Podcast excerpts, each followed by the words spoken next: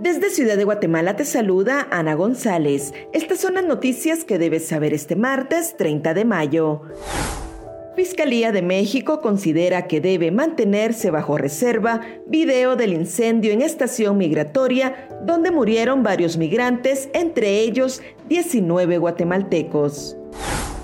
En noticias nacionales, Carlos Pineda presentó denuncia en el Ministerio Público contra registrador de ciudadanos y magistrado del Tribunal Supremo Electoral.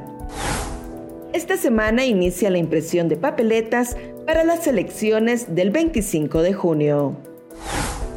Exalcalde de Chinautla, Arnoldo Medrano, tendrá que enfrentar nuevo juicio por el caso conocido como vivienda digna.